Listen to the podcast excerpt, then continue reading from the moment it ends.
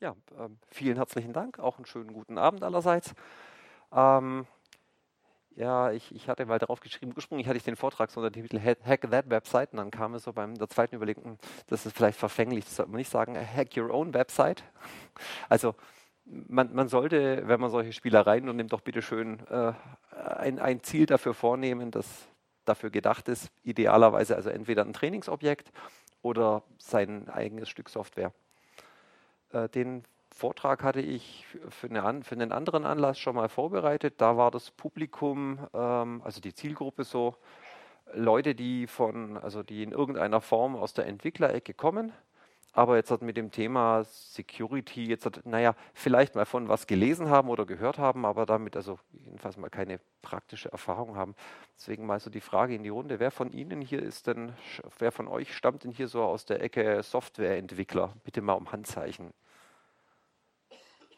Okay, das ist relativ übersichtlich. Na gut, dann schauen wir mal, wie wir die anderen mal, mal gucken, wie wir den, den Spagat machen, so von zwischen, zwischen der Laie wundert sich, der Fachmann staunt oder so. Das, äh, das, das gucken, wir, gucken wir jetzt einfach mal. Wenn es Unklarheiten gibt in irgendeiner Form, wo, wo ich dann möglicherweise nochmal einen Halbschritt zurückgehen muss, also bildlich gesprochen, ähm, bitte einfach mal kurz um Handzeichen und mal zwisch zwischenfragen, dann kann man im Zweifelsfall nochmal ein bisschen ausholen. Wir haben hier Zeit bis um, weiß nicht, um halb zehn meistens der Sicherheitsdienst raus. Bis dahin sollten wir dann halt durch sein. So, äh, womit ich anfangen möchte, die, ähm, also wer sich mit dem Thema Security bei Webanwendungen beschäftigt, der stolpert, wenn er da ein bisschen recherchieren anfängt, un unweigerlich über diese, diese äh, Organisation OWASP, das ist die, äh, die Open, Web das Open Web Application Security Project. Das ist eine Vereinigung, äh, eine Gruppe von Interessierten, die ähm, also die, die, sich verschiedene Sachen anschauen. Auf der einen Seite machen die Studien und Erhebungen, was passiert denn gerade in der Welt draußen so, was sind denn die Probleme, wo drückten, also ganz konkret, wo drückt denn der Schuh überwiegend. Auf der anderen Seite machen die Leute Vorträge, wie kann ich es besser machen, ähm, stellen, äh, pflegen diverse Tools sowohl zur Analyse als auch eben so diverse Trainingsobjekte. Und die Top Ten, die, die äh, diese Gruppe erhebt, ist, ähm, das machen, versuchen die alle drei Jahre zu machen. Das ist so ein bisschen so die, die Hitliste der Probleme. Also die, äh, ja, die, die, Top 10 von dem, was äh, Entwickler momentan äh, am liebsten verkehrt machen. Also da, wo wir noch ein bisschen, ich sag mal, äh, Bildungsbedarf haben. Und ähm, das ist also mal, wer noch mit dem Thema Web Security noch vollkommen unbelangt ist und man einfach mal so einen Überblick kriegen möchte, meine Güte, was kann denn schon alles passieren? Wie kann es denn anbrennen, sowas?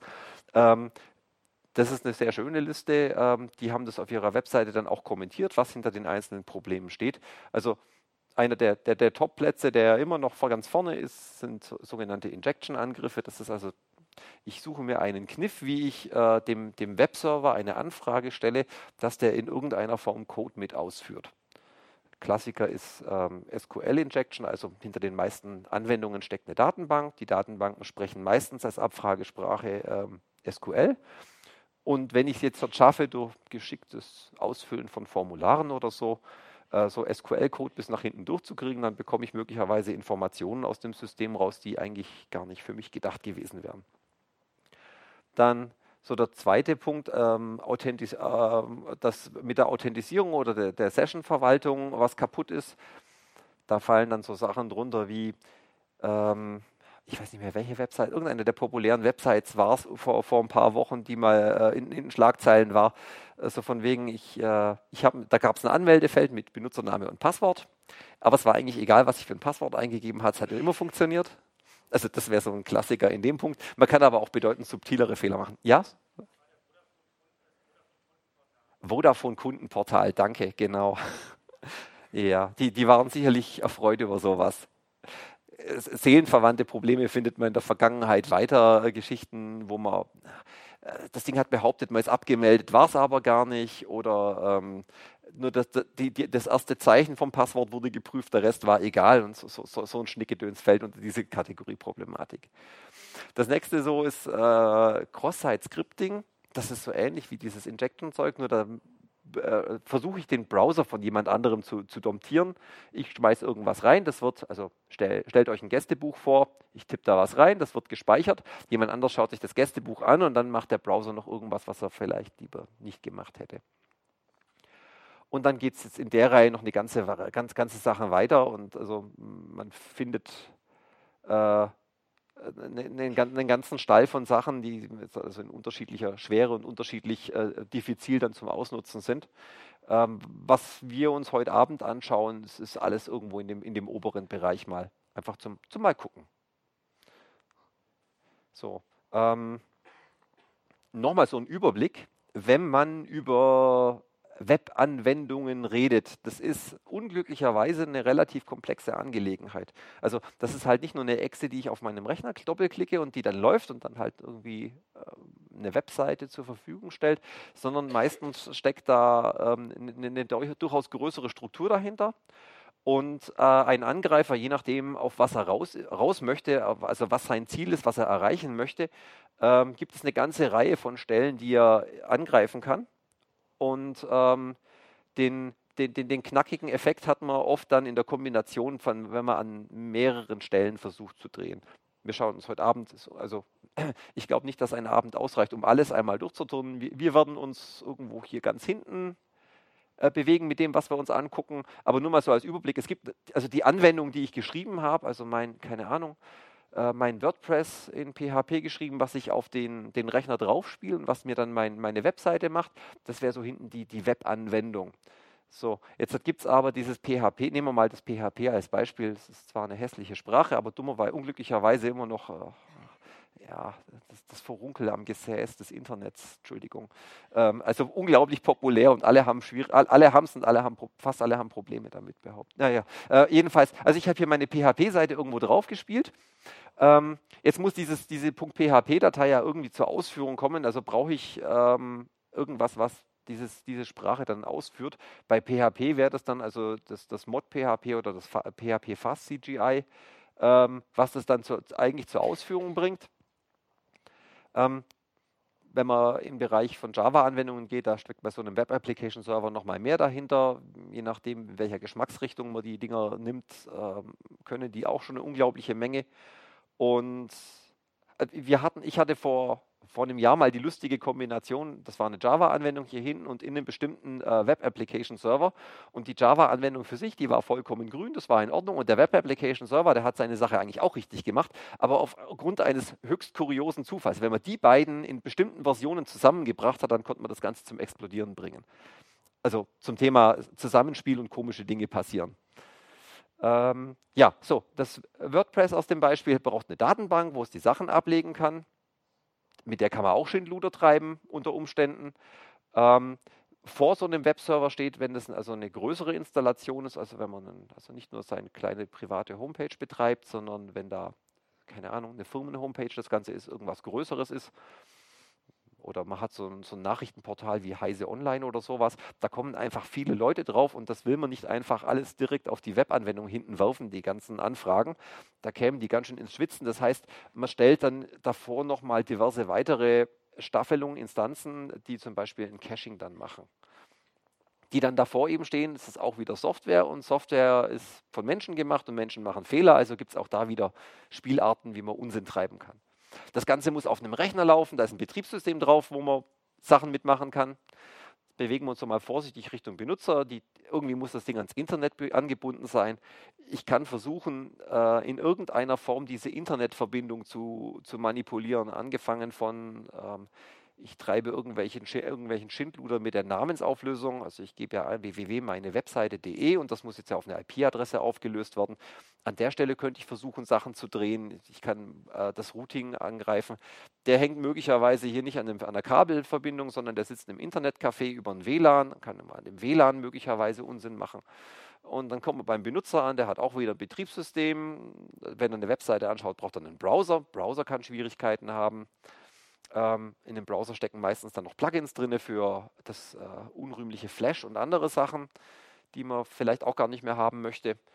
Und Also wenn ich, wenn mein Angriffsziel jetzt nicht irgendwelche Daten auf dem Server sind, sondern mein Angriffsziel eigentlich der Benutzer ist, von dem ich irgendwas rauskitzeln möchte, dann kann ich natürlich entweder mich, mich direkt an ihn wenden oder aber ich weiß, ja, der ist aber, der ist regelmäßiger Besucher von der Webseite hier drüben und die hat ein Sicherheitsproblem, also komme ich einmal über Bande an meinen Benutzer so ran. Das ist jetzt nicht der Fall, der die breite Masse trifft, aber der umso interessanter wird, je, ich sag mal, je hochkarätiger dieser User da drüben ist. Also, keine Ahnung, führender Angestellter in irgendeiner Firma, der Zugriff auf alle möglichen Betriebsgeheimnisse hat, ist möglicherweise ein lukratives Ziel für jemanden, der sich da Geld verdienen möchte. Und den User habe ich explizit auch mal mit aufgenommen, weil ähm, Menschen sind ähm, also Menschen haben eine Psyche, die in vielen Fällen grob voraussehbar ist. Zum Beispiel sind Menschen in Firmen Teamplayer, die versuchen, die versuchen, die Guten zu sein, die versuchen, die, die gemeinsame Sache voranzubringen. Und wenn ich dann, wenn die eine Mail bekommen von ihrer, von ihrer Administration, die sagen, hier ist ein Sicherheitspatch für dein Betriebssystem, das musst du unbedingt installieren, ansonsten gefährdest du das Wohl der Firma, dann sind die oft bereit, da gerne mal drauf zu klicken und zu sagen, oh ja, in Ordnung, die haben recht, das mache ich mal ganz schnell. Dass die Mail dann möglicherweise gar nicht von der Firmenleitung selber kam. Naja, ihr könnt es euch vorstellen. Also deswegen, also auch der, der, der, der Bindfaden zwischen den Ohren, aka die Firewall des Benutzers, ist auch hackbar in gewisser Weise. Warum diese ganze Aufzählung? Da habe ich ein wunderschönes Symbolbild für gefunden hier, ähm, wie Security funktioniert. Äh, den Manschgal, der da in die Company Safe Vault geht mit Handscanner und weiterlaufen und Iris-Scan und großer Tresor und äh, drin nochmal ein Tresor drin und da drin ist dann die große Geheimnis, das ist der Zettel. Und dann, ja, das Passwort ist übrigens. das gerade gelesene. Also äh, soll heißen, so, eine Kette ist ziemlich lang und ähm, um ein Problem zu haben, reicht es, wenn, ich, äh, wenn ich an einer Stelle in der Kette irgendwo Schwierigkeiten habe. Also ich kann mir vorher in der, in der langen Kette mit Sicherheit mir die größte Mühe geben, wenn danach, jetzt in dem Fall Beispiel der User, einfach äh, sehr hemdsärmlich zu Werke geht, dann haben wir die ganze Aufwand vorher nichts gebracht. Und das gilt eben für andere Stellen auch. Und was wir uns angucken, ist so das hintere Ende der Webseite. Also das hintere Ende, so die, die Webanwendung und alles, was und die Datenbank, was kurz davor ist.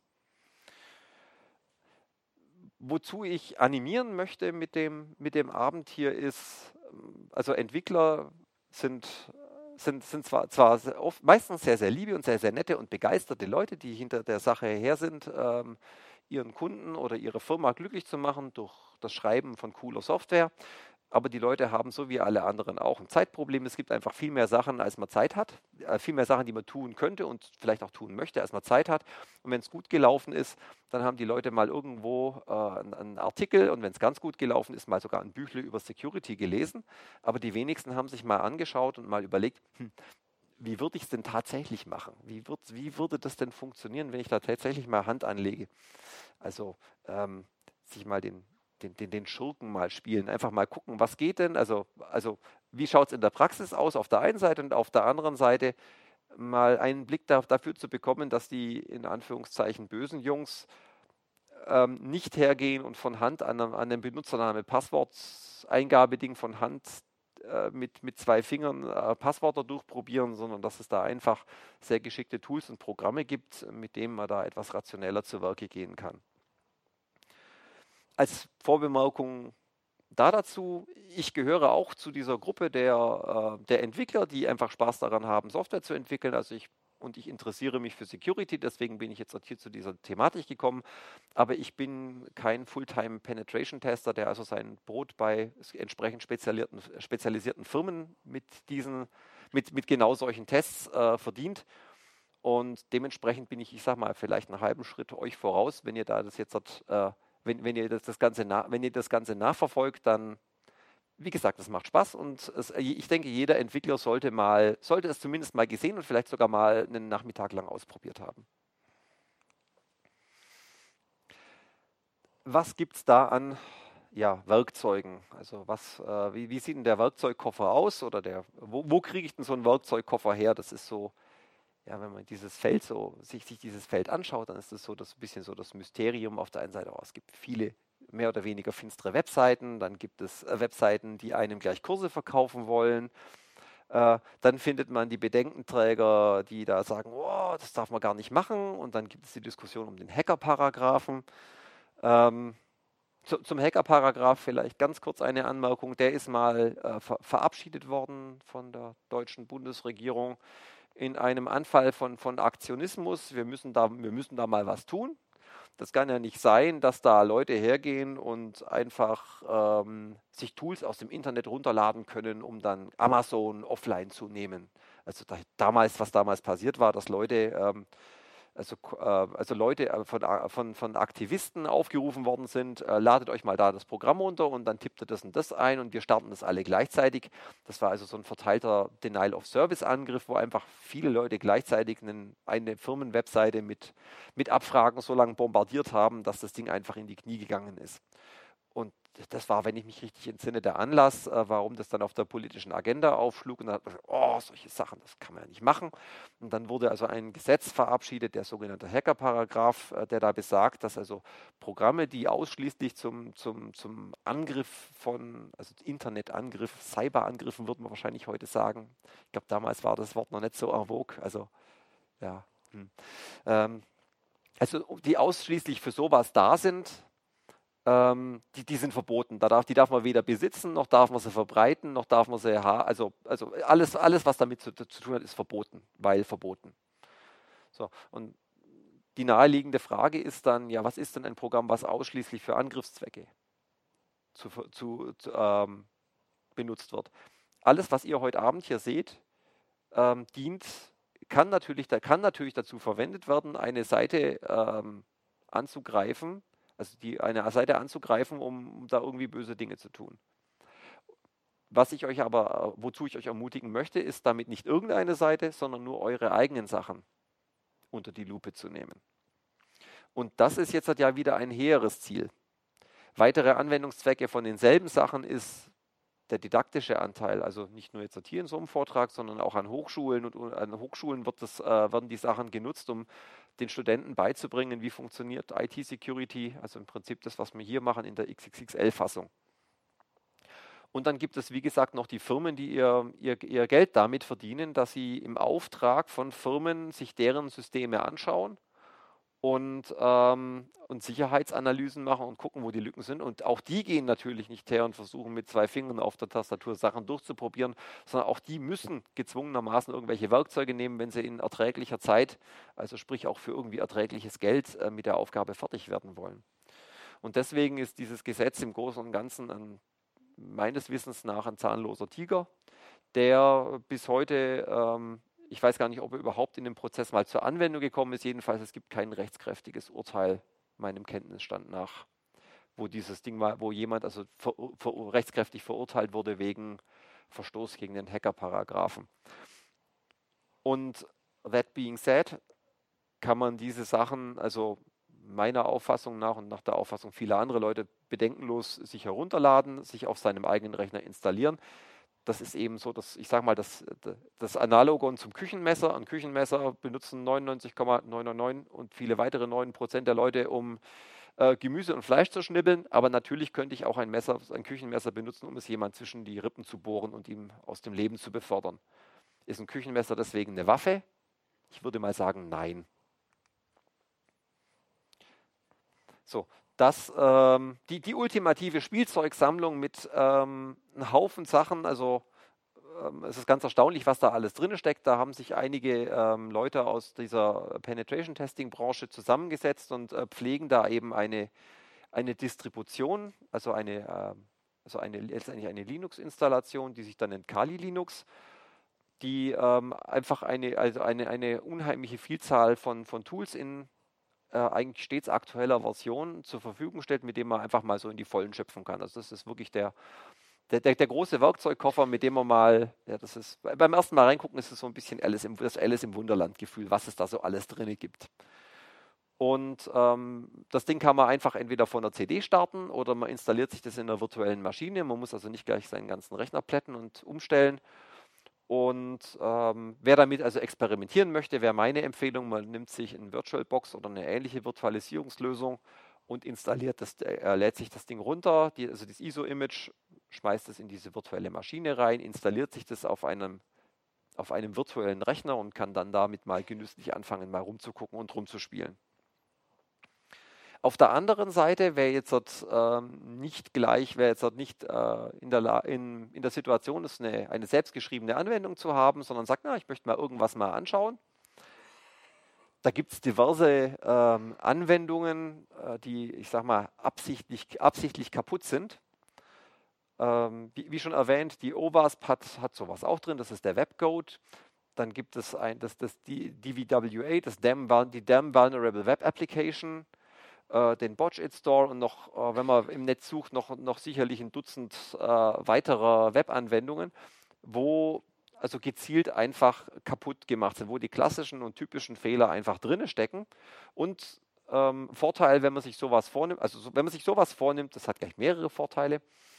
Zum ersten Mal ähm, ist es meistens, also man findet mindestens mal Hinweise im Internet, wenn man also mal irgendwo feststeckt und nicht weiterkommt und sagt, das müsste doch irgendwie gehen. Man findet im, im, Internet mindestens Hinweise, wie das Ganze geht. Einige davon sind sogar richtig didaktisch aufbereitet, also dass es wirklich Tutorials dazu gibt, von wegen, schaust du dir das mal an, probierst das mal.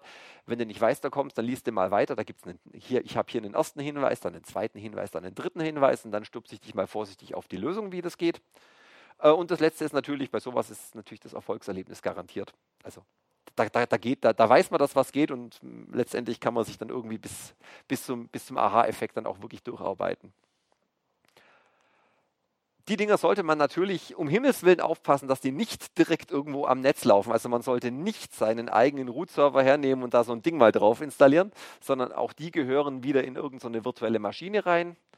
Entweder ähm, in das äh, installierte Kali Linux damit rein oder man setzt sich einfach eine zweite Maschine auf eine zweite virtuelle Maschine und sorgt dann in der Konfiguration von seinen VMs dafür, dass nur die beiden miteinander reden, reden können, aber niemand von außen auf das Ding kommt. So, gut. Ähm, ich habe das jetzt hier mal auf dem Rechner mal, mal gemacht. Ich habe also zwei VMs hier drauf laufen, einmal mit dem Kali Linux und einmal ein, ein blankes Linux, wo ich dann so ein paar von diesen Dingern draufgeschmissen habe. Und ja, wo fängt man jetzt da mal an? So, der erste Schritt. Wie, wie, wie, wie komme ich denn irgendwo, wie, wie komme ich denn irgendwo mal hin? Ich kann jetzt natürlich meinen Browser aufmachen und einfach mal ein bisschen auf der Seite rumklicken und dann mal vorsichtig anfangen rum zu experimentieren. Und genau für solche Exper ersten Experimente, also auch für die ersten Experimente gibt es wieder von der, von, von, von der OWASP den, den Z-Attack Proxy.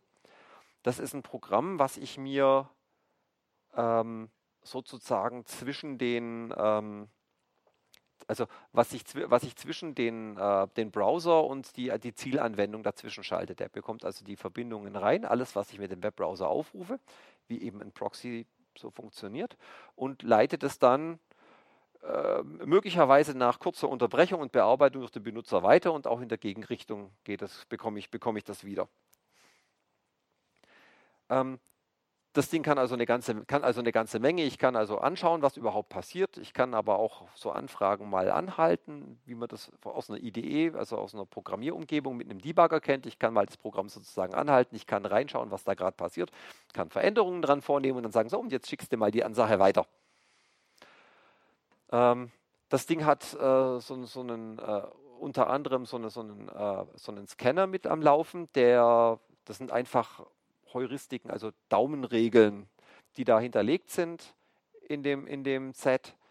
Der sagt, okay, du hast gerade, hier ist gerade eine Seite, eine URL aufgerufen worden, da kommt eine Seite zurück.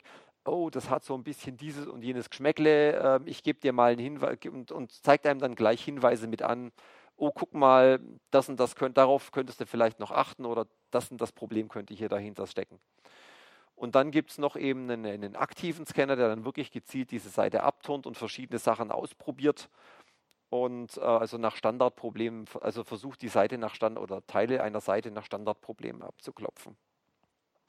Das ganze Ding ist sehr, sehr nett, wenn man den, der ähm, Hauptmaintainer vom Set, der tut, äh, ähm, der tut immer noch auf, der tut auf Konferenzen, hält Vorträge darüber und preist unter anderem immer an, wie unglaublich einsteigerfreundlich und benutzerfreundlich dieses Programm ist. Das mag vielleicht stimmen im Vergleich zu manch kommerzieller Penetration Testing Software, die dann wirklich hässlich ist, aber wenn man sich das Ding anschaut, es ist äh, vorsichtig gesagt ein bisschen unübersichtlich und äh, irgendjemand, der von GUI-Design äh, damit ein bisschen mehr beleckt ist, wäre schön gewesen, wenn der auch mal mit an, wenn der auch mit an Bord gekommen wäre. Also da äh, das, dem Programm täten in der Beziehung die ein oder andere Streicheleinheit gut, dass es dann auch wirklich wieder einsteigerfreundlich wird. So. Ähm,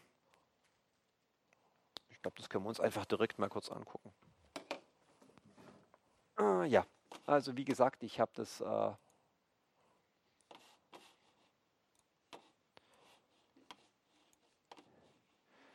So, und jetzt die spannende Frage, ob ich mich an mein Root-Passwort erinnere. Sehr schön. Okay, ähm, wenn ich das Ding starte, dann lande ich auf so, einer einer Startseite und ich kann meinen ähm, ja, richtig. Das, dieses, äh, der, der ZAP ist ähm, modular aufgebaut, der kann noch, der kann noch einen Haufen, ähm, der kann durch, durch, durch, durch Add-ons erweitert werden. Da gibt es eine ziemlich große Liste, also was man installieren kann. Im Marketplace gibt es noch mehr Sachen, äh, die man gucken könnte. Wenn man sich das Ding in der aktuell, also wenn man sich das aktuelle, also das Kali Linux, was ich mir vor drei Wochen mal geholt habe, wenn man das runterlädt, ähm, das sind ein paar Ad von den Add-ons nicht auf dem aktuellsten Stand, unter anderem dummerweise dieses Plug-and-Hack, was die, die, einem die Konfiguration vom Browser abnimmt. Äh, das muss man einmal, einmal aktualisieren lassen und danach funktioniert es prima. Auf das Ding pappt man drauf und dann geht der Browser auf und der sagt einem so von wegen, ja, willst du es mal einrichten? Und ähm, dann stellt er erstmal fest, hm, okay, also das funktioniert für, den, für dieses funktioniert für den Firefox, sollte ich noch dazu sagen der sagt dann einem erstmal, hm, okay, es gibt ein Add-on für den Firefox, äh, was diese Konfiguration vornimmt. Das sollte ich doch bitte mal hinzufügen. Ich turne mich da durch diese Angelegenheit durch. Am Ende werde ich nochmal gefragt, ähm, bist du dir sicher, dass du das jetzt machen möchtest? Hier hängt sich jetzt ein Programm zwischen, äh, zwischen dich und, die, und allem, was du so aufrufst mit diesem Browser ab sofort. Ähm, bist du dir sicher, dass du das haben möchtest? bei einem, bei einem gutwilligen Programm, also in dem Fall will ich das haben, in allen anderen Fällen will ich das um Himmels Willen nicht haben. So. Da wird man also nochmal lieb gefragt und wenn man das bestätigt, dann äh, richtet es einem den, den Firefox geeignet ein. Eben ähm, auf der einen Seite als, ähm, also als Proxy, auf der anderen Seite für, für, für, verschlüsselte, für den Aufruf verschlüsselter Webseiten, wenn man also eine SSL-Verbindung aufmacht, die ist ja normalerweise genau dafür da, dass niemand eben in der Mitte sitzt und das Ganze mitlesen kann. Weil man jetzt aber explizit möchte, dass dieses Programm das, das tut, ähm, richtet das eine, eine, sogenannte CA mit ein, um eben hier in der Mitte ähm, die, die Sache, hier an der Stelle die Sachen nochmal entschlüsseln zu können, dass man sie anschauen kann und dann der schickt es dann verschlüsselt weiter. Eine Situation, die man also unter normalen Umständen, also beim, beim Normalbetrieb um Himmels Willen nicht haben möchte. So, und was man mit dem Ding jetzt dort sieht, ähm, das können wir uns einfach mal angucken. Ich habe jetzt hier mal das, das Damn Vulnerable Linux mal drauf. Ich rufe jetzt einfach mal die Seite auf, wechsle nochmal zurück zu dem Zap. Jetzt sieht man hier, dass hier bei Sites das Ding aufgegangen ist und dann sieht man jetzt, oh, in der Zwischenzeit hat er alles Mögliche noch versucht aufzumachen. Und da sieht man jetzt eben schön sortiert, ähm, was für URLs ich aufgemacht habe. Der, ähm, der sortiert es hier nach ähm, also so baumartig, entsprechend den Schrägstrichen in der Adressleiste. Man kann sich das auch chronologisch ähm, hier unten angucken. Und äh, man kann sich jetzt eben mal hier mal eben mal unter die, unter die Motorhaube, also in Anführungszeichen unter die Motorhaube gucken. Was macht denn hier das, ähm, was, was laufen denn für Daten hier hin und her? Also was läuft hier für eine Anfrage rein? Äh, sehe also die, die HTTP-Header und sehe auch die Antwort, die zurückkam einmal die Header und dann einmal hier der, der tatsächliche Inhalt. So kann ich mir also nochmal angucken, was gerade passiert ist. Ich kann aber auch hergehen und sagen, ah, ich möchte das, ähm, ich möchte das Ding jetzt aber, ich möchte das Teil verändern. Das heißt, ich kann jetzt hier sagen, okay, eine Anfrage, die du kommst, die hältst du mal bitte an. Jetzt könnte ich hier das Ding nochmal laden. Gut, in dem Fall ist es jetzt nur halb so spektakulär. Da schauen wir uns nachher noch was anderes an. Und jetzt hat er hier angehalten. Jetzt hat, ähm, fragt er hier nach, jetzt hat, also fragt er hier nach einer bestimmten Adresse und ich könnte jetzt hergehen und sagen, hahaha, du hast ja nach was ganz anderem gefragt. Ändere das Ding hier, sage, okay, äh, mach mal weiter und dann kommt jetzt als Antwort natürlich zurück, dass die Seite nicht gefunden wurde. Weil ich habe ja hier, also hier oben sieht man noch, ich habe Login aufgerufen und hier steht, es antwortet der Server, das XXX gibt es aber übrigens gar nicht. Also so kann ich gezielt mal hergehen und ähm, Anfragen verändern. Das ist eines der Probleme, die man, also, also äh, ohne, ohne jetzt Anwendern zu nahe treten zu wollen, aber das ist so einer der Anfängerfehler, die, äh, die bei, der Web bei der Entwicklung von Webanwendungen eben passiert, äh, dass, ich da, dass die Entwickler davon ausgehen, dass die Anfragen, die, ähm, die an den Server kommen, auch immer nur so aussehen, wie sie ihr Programm drum geschrieben haben. Also nach dem Motto, ich habe hier doch diese Webseite und hier kann er jetzt nur zwei Felder eingeben, Benutzername und Passwort. Und vielleicht habe ich das Passwort hier auch noch das Feld in der Website, also im HTML, so eingestellt, dass es nie mehr als acht Zeichen einge, einge dass nie mehr als acht Buchstaben eingegeben werden können. Das ist ähm, jetzt davon auszugehen, wenn ich diese Daten abschicke auf der Serverseite. Ja, ich habe ja meine Webseite so gebaut, da können immer nur acht Zeichen kommen. Das ist halt ein Trugschluss, weil, wie man jetzt sehr einfach sieht, man kann, also je, jemand, der den, also der, der, von außen ist, hat die Kontrolle darüber, äh, was er für Daten an den Server schickt. Und da kann eben auch was ganz anderes drin stehen. Und eben, das ist eben eine der Spielarten, mit der man anfangen kann, eben ja, zu gucken, was denn so geht.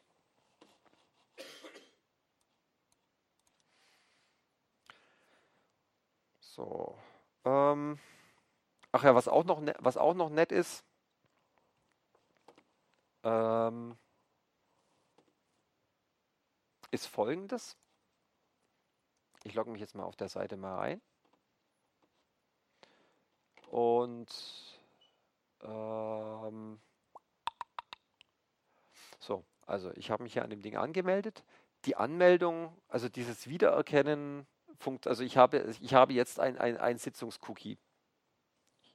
Frag mal sicherheitshalber, wie, wie, wie Sitzungsanmeldung bei, bei Web funktioniert. Ähm, Braucht da jemand kurz Erklärung? Bitte mal kurz um Handzeichen. Okay, gut. Just asking. Sicher ist sicher. So. Wenn ich jetzt halt anfange, hier rum zu experimentieren, mit, mit, mit, ähm, dann habe ich mitunter die Situation, dass ich gerne zwischen, ich sag mal, dem, dem Admin-Benutzer und einem normalsterblichen Benutzer hin und her wechseln möchte. Jetzt ist es sehr lästig, äh, entweder zwei Browser offen zu haben und beide hier irgendwie durch diesen Zap durchzuleiten oder ständig mich abmelden und wieder anmelden, ein, ein, ein, ewiges Hin und Her, das ist sehr lästig.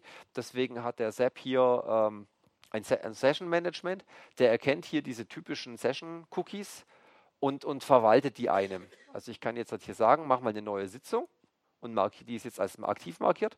Gerade eben war ich hier noch angemeldet. Wenn ich jetzt die Seite neu lade, dann äh, schwuppdiwupp bin ich, äh, schmeißt er mich auf die Login-Seite zurück, weil ähm, was jetzt eben der, der ZAP macht, ist, er tauscht eben diese, diese Sitzungsinformationen aus gegen das, was er jetzt hat, was er bei sich gespeichert hat. Und jetzt kann ich hier einfach wieder zurückschalten, wenn ich sage, okay, meine vorige Sitzung ist wieder aktiv.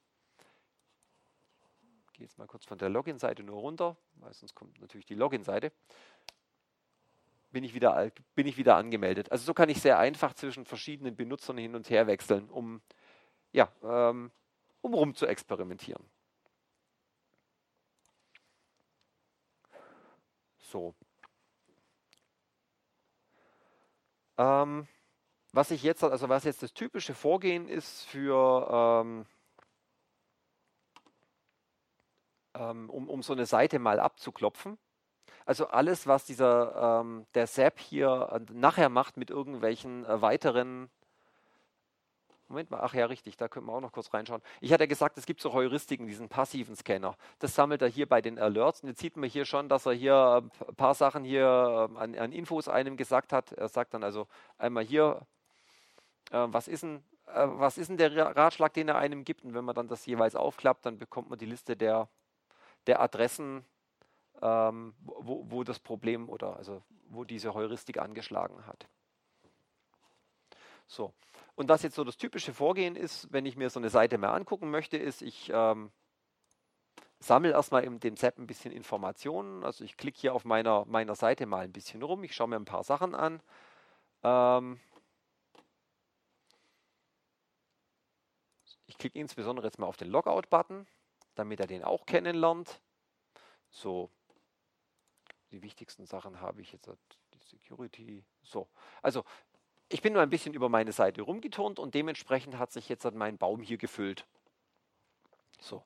Und jetzt kann ich dem Sepp sagen, so, hier sind so ein paar Einstiegspunkte und jetzt klickst du mal auf alle Links und probierst mal alle Formulare auszufüllen und so. Das ist ein sogenannter, also technisch nennt sich das ein, ein, ein, Spider, also der einfach mal versucht, das Netz abzuturnen bis zu einer gewissen Tiefe. Dem kann man sagen, okay, verlass bitte diese Webseite nicht, weil wir wollen ja nicht irgendwie anfangen, Google abzuturnen oder ähnliches oder irgendwelche anderen Webseiten, von denen wir bitte schön die Finger lassen sollten. So, das geht. Ähm, wenn man das hier findet, unter Attack findet es, dann gibt es hier verschiedene, verschiedene, ähm, äh, verschiedene Spider-Optionen. Ähm, der Spider, ähm, wie gesagt, fängt an, einfach mal alles abzutun und abzuklicken. Warnung an der Stelle, wenn man also jetzt nicht eine der Spielzeuganwendungen ausprobiert, sondern sagt, ich möchte mal mein eigenes Stück Software testen. Selbst ähm, diese vermeintlich harmlose Funktion von wegen einfach mal die, die, die Webseite abzuklicken, kann schon, kann je nachdem, was die, die, die Klicks eben dahinter machen, erheblichen Schaden anrichten. Das heißt, man sollte das um Himmels Willen niemals, nie nicht auf seinem Live-System ausprobieren. Also für solche Tests unbedingt sich ein Testsystem hernehmen, das man am besten eigens dafür installiert hat und wo es nicht schlimm ist, wenn es danach kaputt ist. Beispiel, ich habe den Logout-Button jetzt mal geklickt, und immer wenn der Spider auf Logout klickt, ist er abgemeldet und dann funktioniert alles danach nicht mehr. Es ist also blöd, wenn der da drauf pappt. Noch blöder ist, es gibt hier ein, ein, ein, in dem Setup gibt es einen Punkt Reset Database. Wenn ihr in eurer Webanwendung als Admin angemeldet seid, und da gibt es irgendwo so einen Knopf von wegen Datenbank zurücksetzen. Der Spider wird unweigerlich draufklicken und dann habt ihr eure Datenbank den Gully runtergespült. Also nicht einfach drauf loslaufen lassen. Da können Sachen kaputt gehen, auch wenn das Ding vermeintlich nur sich guckt, was es da für Links gibt. So, ähm, was man jetzt in dem Fall macht, ist, es gibt also der, äh, der ZAP kennt sogenannte Kontexte und äh, da sage ich jetzt mal äh, include in Context. Ich lege das mal, tue den jetzt mal hier rein. Jetzt bekommen die hier, der hier und alle Unterverzeichnisse hier so, so, so, so ein Fadenkreuz-Symbol.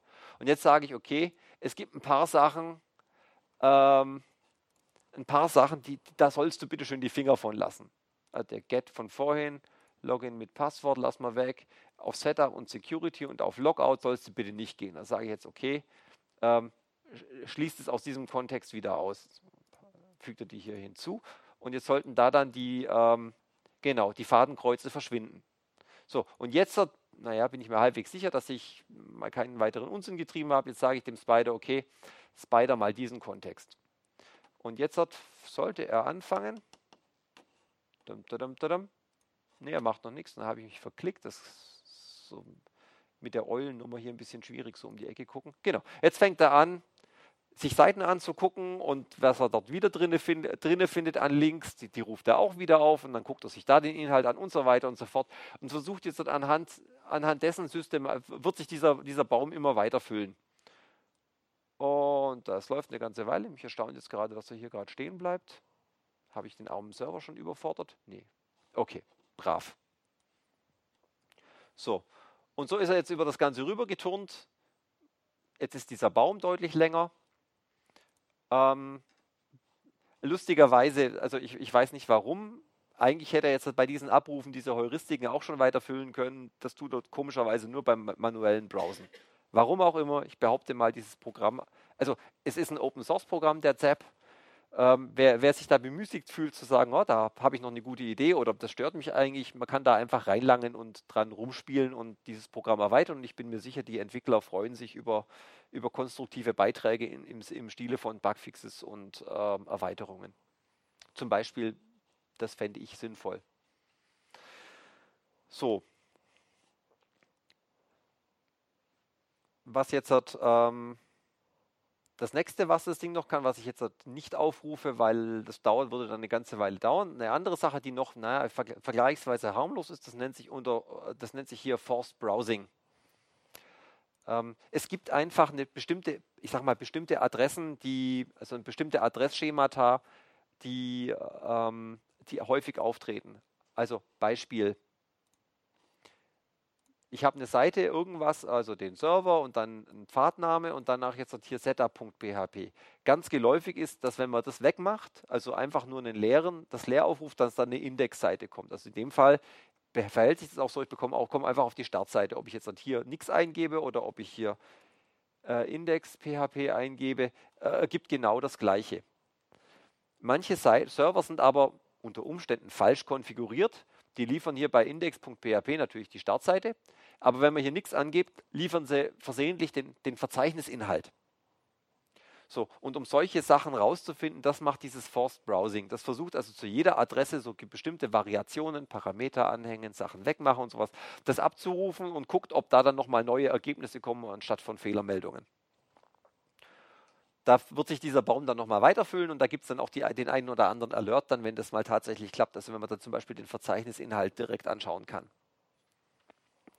Und danach wäre dann die letzte Spielart, wäre dann, ähm, was man dann als, als letztes machen kann, so für den, also sag mal, den typischen Ablauf, um eine Webseite mal zu, zu erforschen, wäre zu sagen, okay, ich mache jetzt halt hier, ich lasse hier mal jetzt einen, ich lasse jetzt hier mal so eine Attack, Attack laufen dann versucht das Ding systematisch für jede Adresse, die jetzt in diesem Baum drin ist, ähm, verschiedene, zu, verschiedene, also die, die Anfrage zu modifizieren nachhand von, von einem ziemlich langen Regelset, was in dem ähm, ZAP drin ist, um typische Sicherheitsprobleme zu provozieren. Auch da gilt wieder Testsystem unbedingt, weil da kann jetzt ernsthaft was, kann im dümmsten Fall ernsthaft was kaputt gehen. Ich kann jetzt mal gucken man müsste das auch auf einzelne ausführen können, zum Beispiel, ähm, nachdem das Ding ja irgendwo sein, also einen Vulnerabilities-Ordner hat. Ähm, der müsste zum Beispiel hier, der müsste hier zum Beispiel, bei dem müsste er eigentlich was finden. Uh, attack Site, Attacks, Active Scan Single URL. Dann probieren ein paar Sachen aus. Mal gucken, ob er jetzt was gefunden hat. Das landet dann hier drüben bei den Alerts. Na, ja, genau, Application Error Disclosure, da hat er was drin gefunden. Okay, also so kann man jetzt gezielt einzelne Sachen auf einzelne Adressen oder eben auf den ganzen Baum losgehen und sagen, da probierst du jetzt mal durch. Das Ding kann von sich aus schon eine ganze Menge und es gibt, wenn man in diesen äh, hier die, in diese Add-ons reinschaut, ähm, gibt es noch eine ganze Menge mehr, die man noch dazu installieren kann. Ähm, für und wieder an der ganzen Sache. Ähm, das sind natürlich alles nur ähm, Heuristiken. Also das sind alles nur, da, sag mal, der, der Lackmustest. Wenn, äh, wenn dieser Scanner nichts findet, dann heißt es also mitnichten, dass die, dass die Webseite fehlerfrei und frei von irgendwelchen Sicherheitsproblemen ist. Umgekehrt ähm, ist auch das Erkennen von solchen, von solchen Sicherheitsproblemen auch naja, ich sag mal, auch eine Heuristik, die dahinter steckt. Das heißt, das Ding kann auch, kann möglicherweise auch sagen, wow, hier gab es ein Problem, ob in, obwohl in Wirklichkeit gar keins da ist. Also diese Ergebnisse muss man mit, ich sage mal, mit, mit Vorsicht äh, betrachten, muss man sich anschauen. Und deswegen macht es meistens wenig Sinn, einfach mal alle, keine Ahnung, 10.000 URLs, die man auf einer Webseite gefunden hat, mal den, diesen Angriff drauf loszulassen und äh, über Nacht rödeln zu lassen. Und am nächsten Morgen hat man dann hunderte, hunderte oder tausende von Meldungen und man, man ertrinkt in Informationen, weil man erstmal wieder gucken muss, yeah, weil man es bewerten muss einfach. Das heißt, also mit diesem aktiven Scannen, ähm, da lohnt sich also selektiv vorzugehen, wenn man schon mal weiß, wo man anfangen möchte zu stochern. So. Gut. Das wäre mal ganz, mal in, in, in ganz kurz mal der, der, der ZAP, was der, was der so treiben kann. Ich habe in den Folien ähm, das, was ich jetzt gezeigt habe, mal in, in, in grob auch skizziert, mal zum, zum zum, zum, zum Ausprobieren und zum Nachklicken mal ähm, notiert. So. Ähm, ja, gut. So, die nächste Sache ist ähm, also der, der, Klassiker, sag mal, die, das, das, das, das, das, das, ähm, das Anmelden an einer Webseite. Hm. Da kann ich jetzt, wie gesagt, probieren nach, äh, nach, nach typischen Passwörtern oder sowas. Ich kann das von Hand machen, aber wie schon erwähnt, der, der, der, der, der, der, findige ITler sieht genau, mhm, das ist eine Sache, die kann man automatisieren, das kann ich auch machen lassen. Der Computer kann das viel schneller als ich.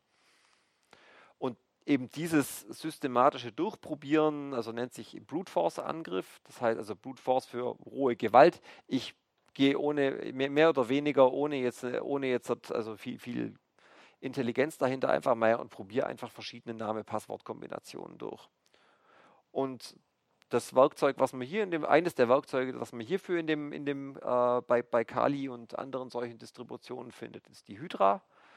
Das Ding kann eben für die, die unterschiedlichsten ähm, Programme, äh, nee, die unterschiedlichsten Protokolle, so, so Benutzername, Passwörter durchprobieren.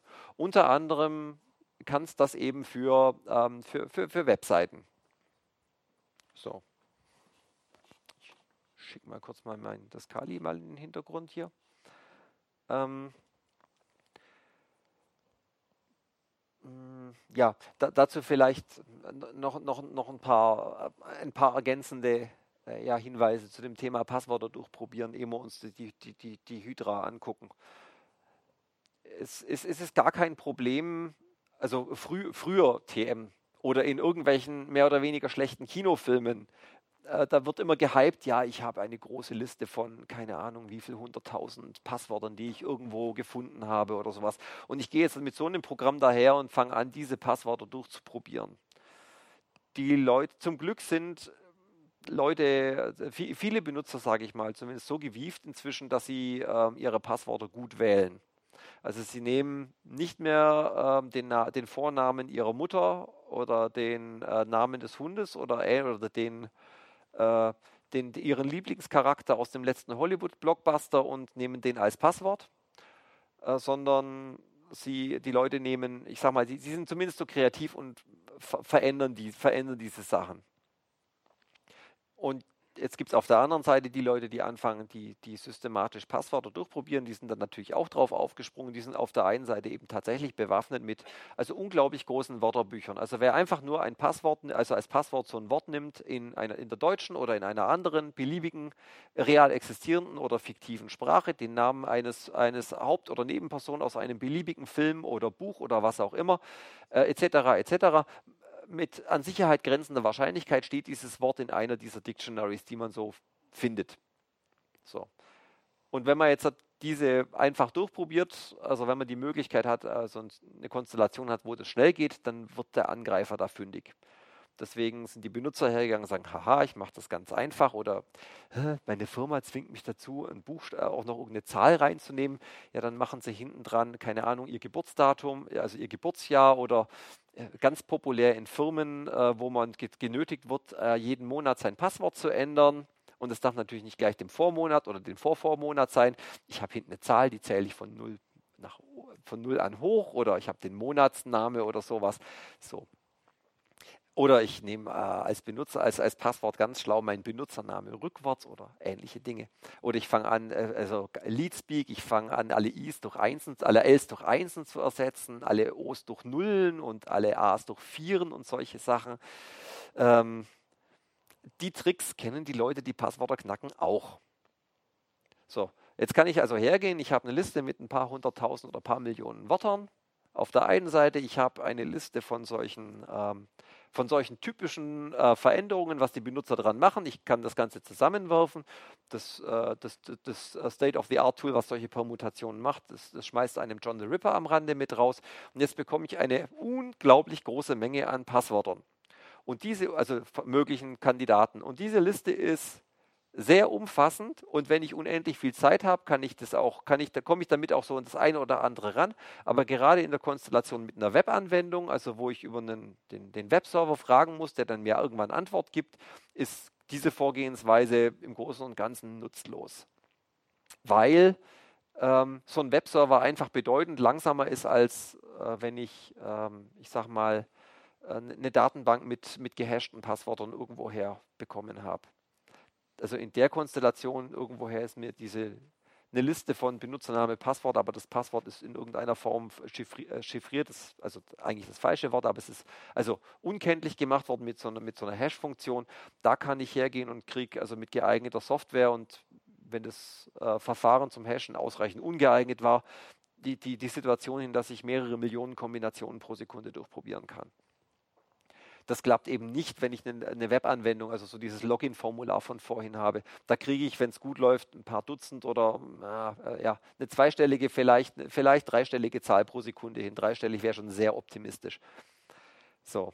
Das heißt, ein Angreifer, der da was machen wollte, für den steckt der eigentliche Wert darin, dass diese Liste, die man da erzeugt, sortiert ist nach der Häufigkeit, äh, wie, wie oft es ein Benutzer denn da tatsächlich benutzt. So.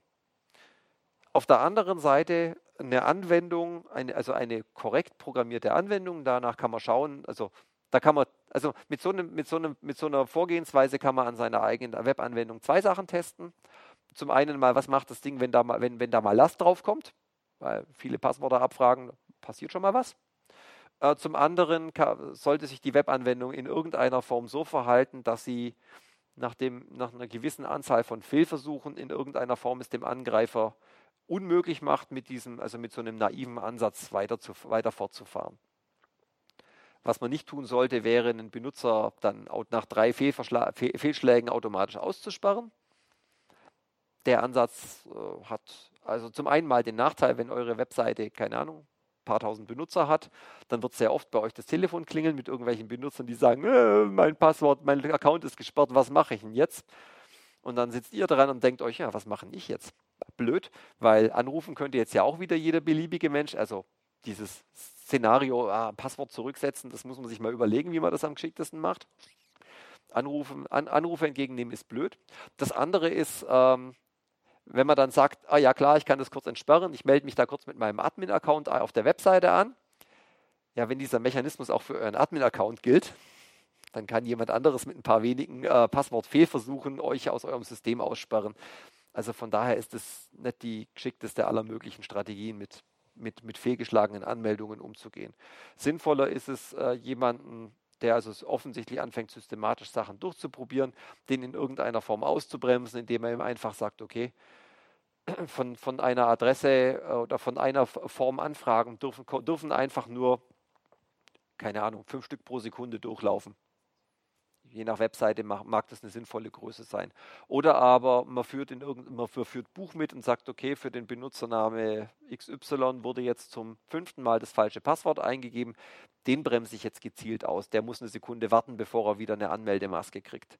Oder aber ich erschwere ihm das zusätzlich, dass er so ein Captcha ausfüllen muss oder sowas. Das ist alles für den Benutzer jetzt, für, also für einen Benutzer aus Fleisch und Blut, der einfach sein Passwort vergessen hat, äh, kein, kein größeres Ärgernis für jeden Angreifer, der systematisch durchprobieren möchte, dem, dem äh, versalzt es die, die Angelegenheit einfach. Also das ist das Ergebnis, was man beobachten möchte bei seiner eigenen Anwendung. So. Ähm, was die Hydra jetzt an der Stelle ähm, mitbekommt, also wie gesagt, das Ding kann, kann äh, verschiedene Protokolle in dem Fall wäre es jetzt für die Anwendung hier das HTTP-GET-Form. Das Formular wird also per GET abgeschickt.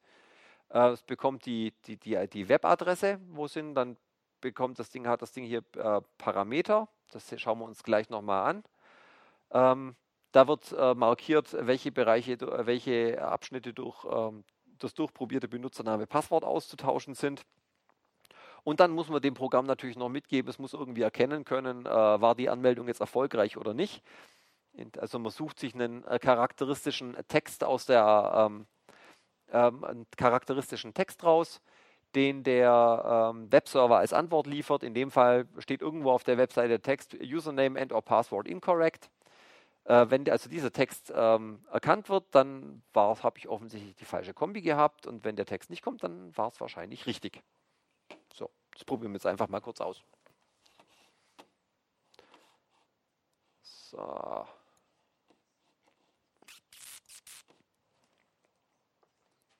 Ach ja, richtig. Ähm, brauchen wir? Ne, sollten wir nicht brauchen. So.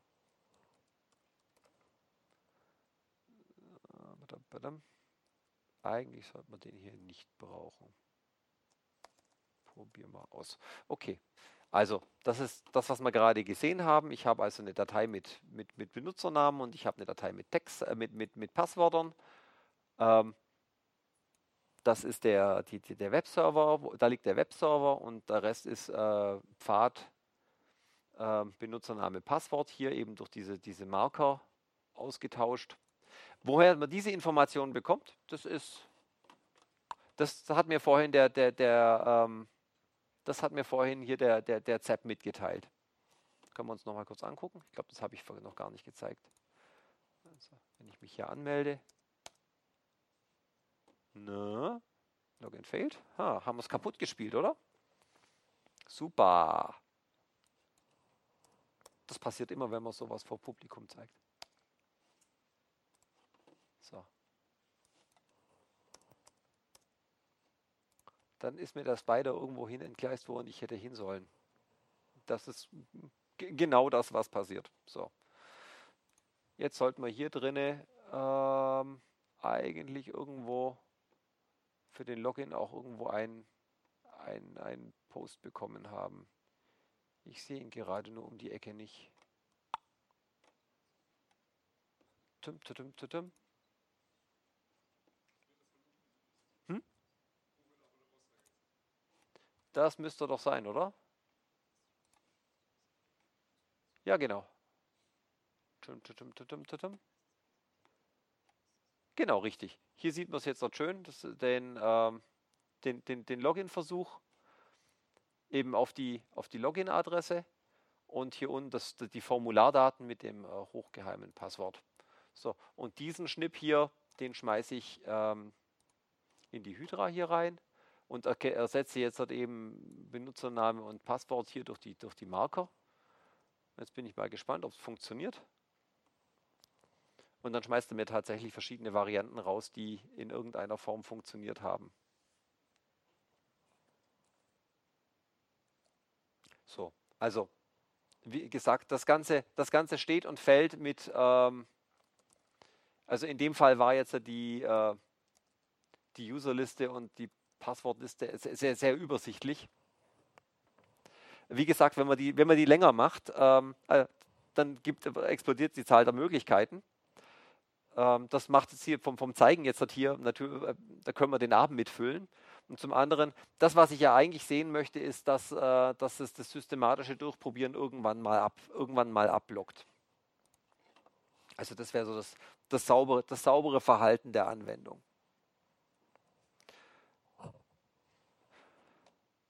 Okay, gut. Also jetzt haben wir mal ein Login-Formular mal ein bisschen behagt. Jetzt schauen wir uns noch ähm, noch an, die, die Injection-Angriffe. Ähm, also insbesondere der, ja, der Klassiker ist die SQL-Injection. Und die fleißigen Leser von populären Webcomics können jetzt schon grinsen. Ja, der ist unvermeidlich, um zu erklären, was eine SQL-Injection ist. Einmal ganz kurz für. So. Ähm, das Problem, also den Fehler, den ich da mache, ist also jetzt gar nicht in meinem, also, also der, der Fehler, der entsteht, ist jetzt kein Fehler, der sich jetzt als Compile-Fehler oder irgendwas in meinem Programm äußert, sondern der Fehler ist ein, ein Denkfehler. Also wieder, wieder, wie vorhin erwähnt, der Denkfehler, dass als äh, Eingabe von außen über das, äh, zum Beispiel jetzt in dem Fall ein, ein, ein Webformular, dass da nur das reinkommt, äh, was in, äh, dass da nur Sachen reinkommen, so wie ich mir das als Programmierer mal gedacht habe und nicht der Benutzer irgendwelche anderen Sachen eingibt. Und in dem Fall wäre es eben, also ich bekomme hier den, einen Namen, den hole ich mir direkt aus einem Webformular, also aus der Eingabe raus, ohne irgendwas damit zu machen, zu prüfen, zu verändern oder sowas und baue mir jetzt halt hier so, so eine Anfrage, so eine SQL-Anfrage zusammen und sage mir, okay, select Stern from students, wer Name gleich Hochkomma und dann baue ich da einfach da diesen Namen aus dem Formular zusammen.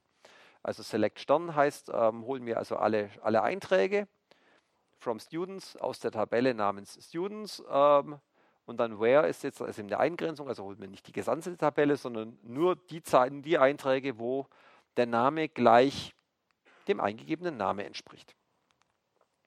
So.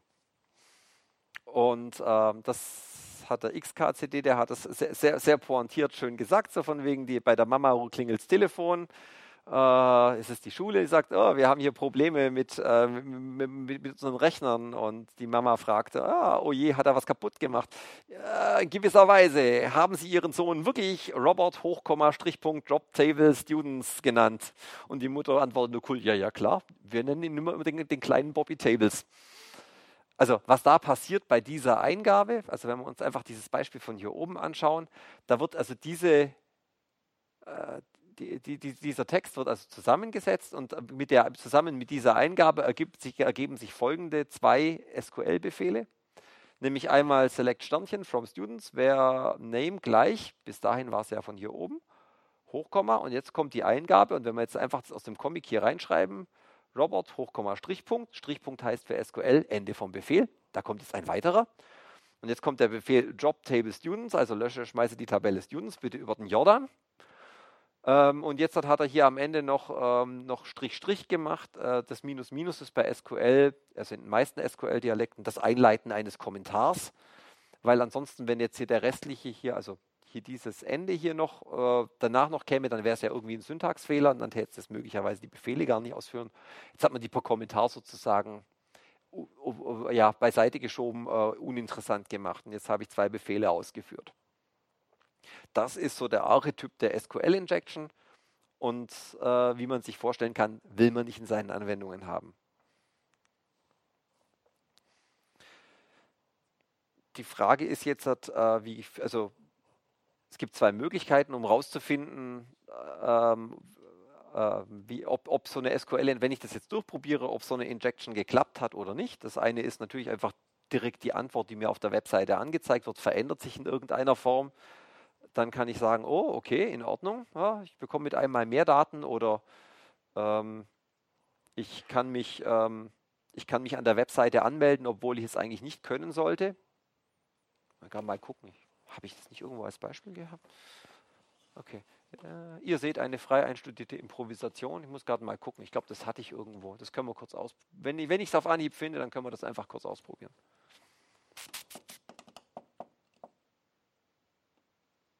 Aha.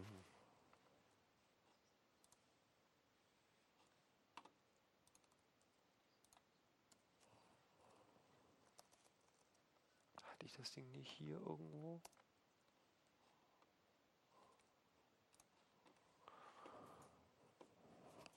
Also das ist die andere, ist eine der anderen Sachen, die ich gezeigt hatte, der, der WebGoat, ähm, der also tatsächlich das hier didaktisch sehr schön aufbereitet, was man alles ausprobieren kann.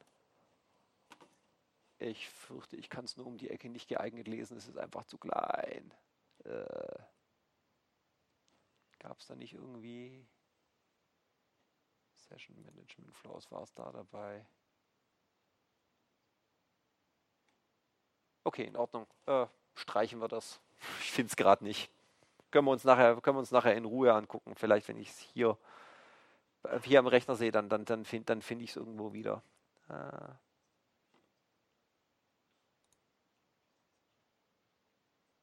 Okay, äh, jedenfalls, also man kann sich sehr gut vorstellen, dass äh, so eine, also dass man auch zum Beispiel mit, mit so einer, also nicht nur einfach äh, Sachen zerstören kann, sondern ich kann auch ähm, mich zum Beispiel um die Eingabe des Passworts drumherum lavieren. Durch entsprechendes, äh, Eingabe eines entsprechend merkwürdigen Passworts, das dann auch wieder so ein Hochkomma enthält, wenn die Anwendung ausreichend ungeschickt implementiert ist. So. Ähm, manchmal gibt es aber die Situation, wo das einfach nicht, nicht so unmittelbar dann erkennbar ist, wie ich habe mich plötzlich einloggen können oder sowas, sondern es passiert einfach gar nichts oder es kommt nur eine kryptische Fehlermeldung, die mir jetzt nicht sagt, hm, hat das erkannt oder ist tatsächlich was passiert.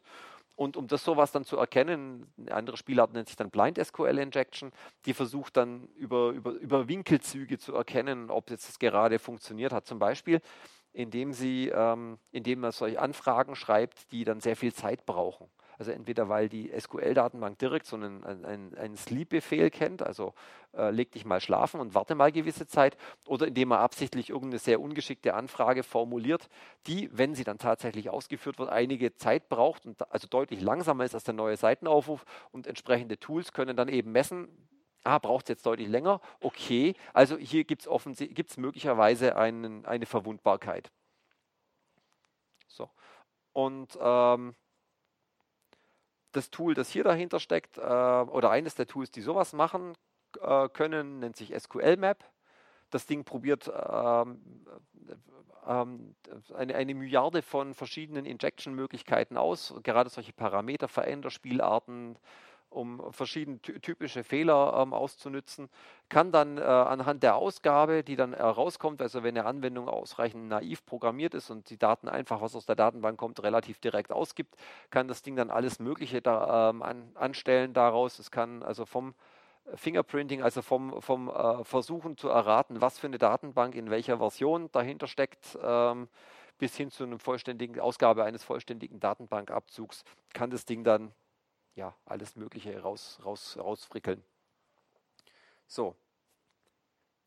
Das ähm, probieren wir jetzt einfach auch mal kurz aus. Ähm, also das SQL-Map braucht jetzt wieder auch eben die Adresse, die ich, die ich aufrufe. Ähm, ich sage ihm jetzt, es gibt halt mehrere Parameter, die übergeben werden. Ich sage ihm jetzt hier, interessant ist nur die, dieser ID-Parameter. Und nachdem das jetzt, ich muss mich ja, um, um auf das Ding zu kommen, äh, ihr erinnert euch, muss ich ja angemeldet sein auf dieser Oberfläche. Ähm, damit ich hier auch angemeldet bin, muss ich ihm hier das, das, das äh, entsprechende Cookie, Session Cookie mitgeben. Das kann mich dann hier als Parameter mitreichen. So. Ich habe das irgendwo schon mal eingegeben gehabt. Jetzt müssen wir nur das, äh, den, den aktuellen Cookie wieder dazu suchen. Den kriegen wir wieder raus hier sehr komfortabel hier beim ähm, bei, bei unserem ähm, äh, ZAP. Haben wir irgendeine Anfrage.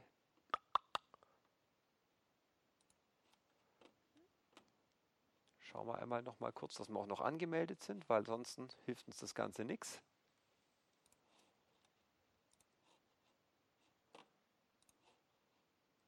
Äh, ja, okay, schaut soweit gut aus.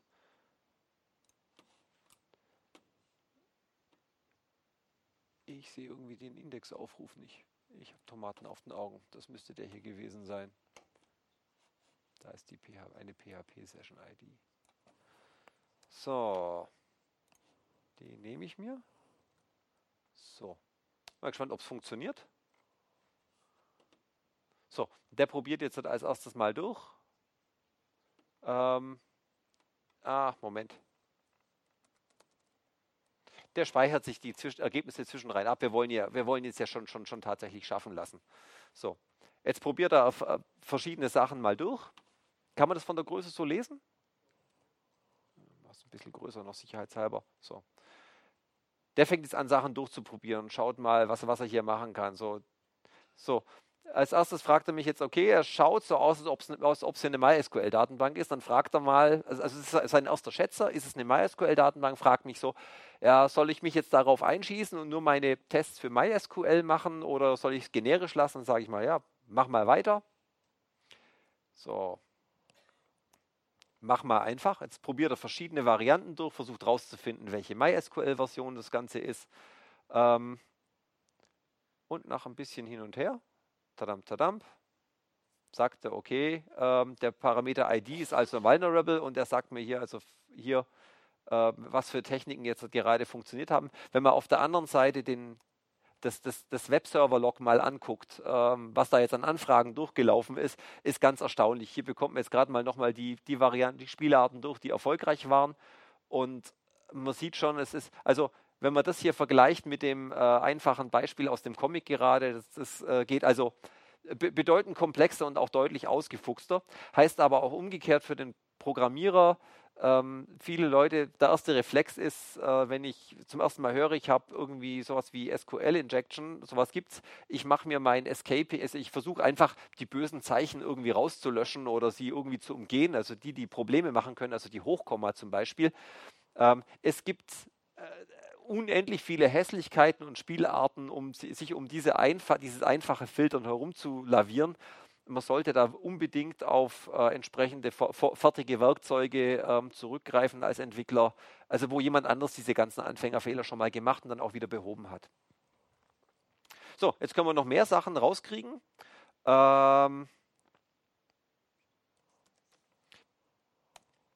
können ihn zum Beispiel mal herausfinden lassen, was für, also, was für, eine, äh, eine Betriebssystemversion handelt es sich hier gerade beim Backend. Also da erzählt er einem ein bisschen was über den Server, was da vermutlich am, am Laufen ist und findet also relativ genau raus, welche SQL-Version und welches PHP und welcher Apache hier im Einsatz ist. Wenn ich jetzt dort Böses wollte, würde ich hergehen und es gibt äh, umfassende Datenbanken mit äh, wo also gelistet ist, welches, Pro welches Programm hat in welcher Version welche Sicherheitsprobleme. Das sind solche Informationen natürlich Gold wert, dann kann ich gezielter weiterbohren, um zu gucken. Aber ich kann auch hergehen und sagen, okay, ähm, versuch doch mal einfach mal mir einen Datenbankabzug rüber zu schicken.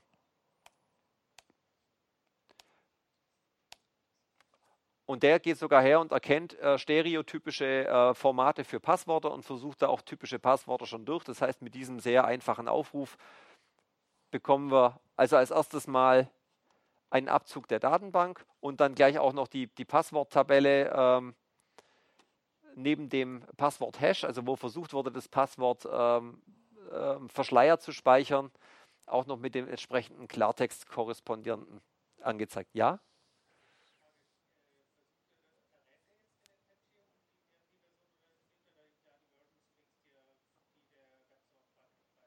Dann nimmt er Version Strings, die der Webserver freiwillig oder unfreiwillig preisgibt. Also die MySQL-Version, die, die PHP und Apache-Version wird er vermutlich aus den Banner-Headern bekommen. Äh, die MySQL-Version, die kriegt er über entsprechende SQL-Anfragen raus und entsprechendes Datenbankverhalten. Und hier hat er jetzt eben erkannt, dass es also sich um ein sehr einfaches MD5-Hash handelt. Ähm, zurück zu dem Thema Passwörter durchprobieren von vorhin. Wenn man sowas mal vorliegen hat, also wenn mal diese Information da ist, ich habe so diese, diesen kryptografischen Hash und suche jetzt das Urbild dazu, das ist eine Sache, die, lokal, die sich lokal sehr, sehr schnell machen lässt und da machen dann auch die ganz großen Wörterbücher wieder Sinn, wenn man da was versuchen möchte. Okay, also SQL-Injection ist halt viel mehr als nur mal, ich kann mich um ein Login rummogeln oder ich kann eine, eine Tabelle löschen, sondern ich kann das kann so weit, wie gesagt, durch entsprechende Winkelzüge so weit gehen, dass ich ähm, über diesen Kniff mir über die Webanwendung die ganze, den ganzen Inhalt der Datenbank rausgeben lassen kann.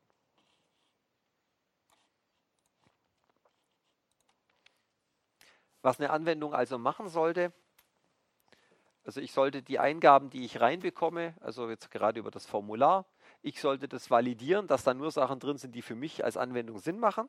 Wenn ich es dann weitergebe an andere dahinterliegende Anwendungen, also zum Beispiel jetzt die SQL-Datenbank, äh, dann sollte ich dafür gucken, ähm, dass äh, ich, ich, spreche ja mit der eine gewisse Sprache, also in dem Fall SQL, dann sollte ich gucken, also dass hier ähm, keine gefährliche, also dass ich hier keine Sachen mache, dass die das, ähm, die Datenbank veranlassen, so Befehle zusammenzusetzen und sowas. Das heißt also jetzt hat eben für SQL ähm, entweder ich, ich, ich, ich mache das Ganze mit Prepared Statements oder ich benutze eine Bibliothek, die dieses, dieses Escaping für mich macht. Oder noch besser, ich habe einfach eine, ja, eine Serialisierungsbibliothek. Im Java-Bereich wäre so der Klassiker Hibernate oder Seelenverwandtes, ähm, die für mich diese ganze SQL-Sache unter der Haube erledigt und die Bibliotheken haben das hoffentlich alles richtig gemacht. Sie haben es für mich gemacht vor allen Dingen. Das ist sehr praktisch ganz wichtig, ähm, wenn man von Injection redet, die meisten Leute denken sofort an SQL-Injection und denken danach nicht mehr weiter.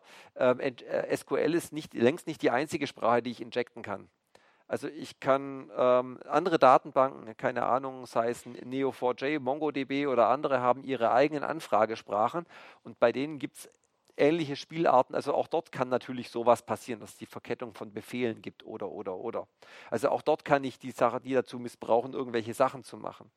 Ähm, ich kann im, also im Java-Bereich äh, gibt es äh, die, die, die, die JSP Expression Language, die eigentlich dafür da ist, um in äh, JSP, also in Dateien, also in dynamischen Dateien vom, von, von, von diesem JSP äh, ähm, Sachen zusammenzubauen, das kann ich als Parameter möglicherweise reingeben. Das kann irgendwo evaluiert werden nochmal. Da kann ich Unsinn mittreiben. Äh, ganz abgefahren, also eine der gern verwendeten ähm, Darstellungen zum, also menschenlesbaren Darstellungen von serialisierten Daten ist YAML. Uh, yet another markup language war, glaube ich, das Akronym ausgeschrieben. Das ist sehr schön, da kann, man, kann ich Daten, also strukturierte Daten wie Aufzählungen schreiben. Also es ist menschenlesbar, also es ist nicht so, längst nicht so hässlich wie SQL und so. Ähm, ich kann das schön lesen als Mensch und das ist schön, zu, schön einzulesen für ein Programm. Es ist äh, gut strukturiert und gut parsbar. So was viele Leute dann, also was viele Leute dazu veranlasst hat, sie nehmen das Ding einfach für Konfigurationsdateien. YAML ist aber im Grunde seines Herzens äh, eine Serialisierung von Objekten, also um Objekte auf Platte zu schreiben oder in Festspeicher und danach wieder in ein, das Objekt wiederherzustellen. Das ist ein kleiner, aber feiner Unterschied. Das bedeutet aber auch, dass es eben, das bedeutet nämlich, dass YAML auch um, äh, Parameter enthält, um Klassen zu instanzieren. Und manche Bibliotheken haben das nicht standardmäßig abgeschaltet, sondern das ist per Default an. Das heißt, wenn ich da irgendwie schaffe, so eine YAML-Datei reinzuschieben in meine Webanwendung und dort wird das YAML geparst, dann wird möglicherweise nicht nur das Konf also die, die, die Daten, die strukturierten Daten ausgelesen, sondern auch ein Objekt angelegt, also Code ausgeführt. Wenn der Code entsprechend Dinge tut, die ich nicht möchte, habe ich als Angreifer gewonnen, beziehungsweise der Programmierer hat verloren an der Stelle. Ähm, noch perverser wird das Ganze in Kombination mit Ruby. Ruby ist eine wunderschöne dynamische Sprache, die es unter anderem erlaubt, bei dieser Klasseninstanzierung also gleich noch den Klassencode sozusagen mitzugeben. Das ähm, hat, jetzt kommen wir wieder zu dem Punkt, unglückliche Verknüpfungen von mehreren Umständen, eine bestimmte YAML-Bibliothek, eine bestimmte, Bibli sehr, dummerweise sehr, sehr populäre Bibliothek, um Webanwendungen in Ruby zu schreiben, namens Ruby on Rails, hatte in einem bestimmten Versionsbereich den Bug, dass man, also in dem Moment, wo ein Programmierer diese Bibliothek benutzt hat, ein Angreifer, egal ob er angemeldet war oder nicht, konnte mit der, also beliebigen Code ausführen letztendlich. Das war ähm, also ein, ein, super fataler Fehler und wie gesagt, so eine Verknüpfung zwischen unglückliche Verkettung von mehreren, von mehreren verwendeten Bibliotheken und einem Denkfehler beim Programmieren oder einer falschen Annahme. Nämlich, dass es einfach strukturier irgendwie strukturierte Daten nur sind und über diese Sache mit, ja, dass es eigentlich auch Klassen instanzieren kann, da hat niemand nachgedacht in dem Moment, es war halt dummerweise aktiviert. Da haben viele Ruby on Rails Installationen mal ganz schnell über Nacht patchen müssen. So. Das letzte, was, was ich noch zeigen möchte, ist ähm, Cross-Site-Scripting. Das ist sowas wie Injection, nur eben im Browser. Ich bringe diesmal den, den Browser dazu, irgendwelche ähm, Sachen ähm, auszufü auszuführen. Also ich, ich als Angreifer sorge dafür, dass der Server danach Daten an, den, an einen anderen Browser schickt, äh, die dann dort ausgeführt werden. Das typischerweise bedeutet es JavaScript.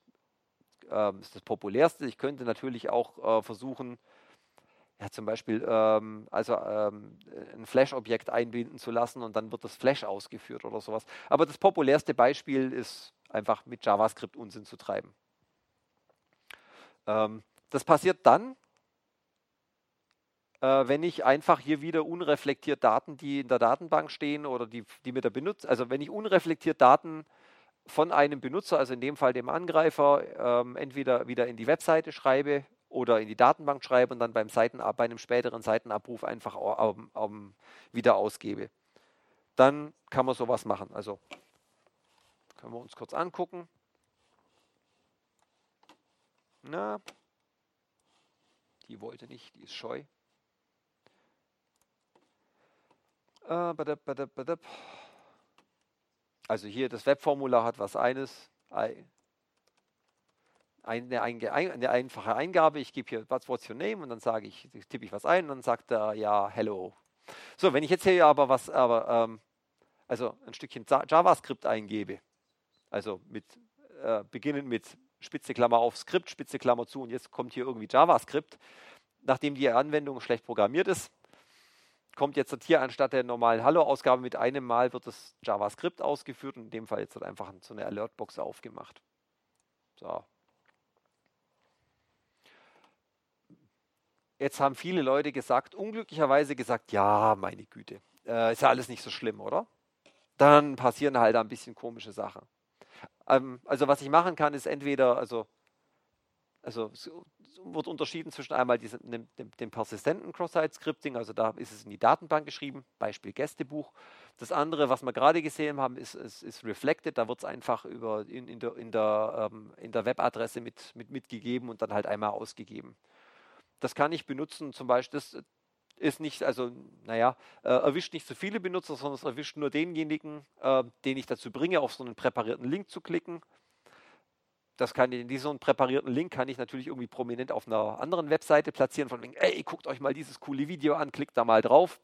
Oder ich schicke jemandem eine präparierte Mail, die ihn irgendwie dazu motiviert, äh, Stichwort Teamplayer in der Firma oder so, auf, eine, auf irgendwo auf einen Link zu klicken. So, ähm, es gibt noch mehrere, also es gibt eine ganze Möglichkeit, wo ich sowas hinterlegen kann, also eben die Parameter, in, in, also in URL-Parametern und in Cookies kann sowas drin stecken. Äh, sowas kann in die Datenbank geschrieben sein, das Beispiel Gästebuch. Das kann über eine andere Web-API kommen oder jemand hat zum Beispiel oder die Möglichkeit, ähm, ich kann irgendwo Dateien hochladen und an anderer Stelle wird diese Datei einfach mit in die Webseite eingebunden. Flop, bin ich mit dabei. Ähm, der SAP kann das versuchen zu erkennen. Ähm, das ist allerdings, ich sag mal, ne, ein ähm, die, also die Regeln, die, die also er kann es dann erkennen, wenn die Ausgabe wieder, also dieser Reflected-Fall ist, wenn die Ausgabe direkt wieder zu, zurückkommt in der Antwortseite. Das heißt, der SAP versucht äh, Parameter zu verändern und ähm, guckt dann, ob er diese Veränderung in der Antwort beobachten, entsprechend beobachten kann.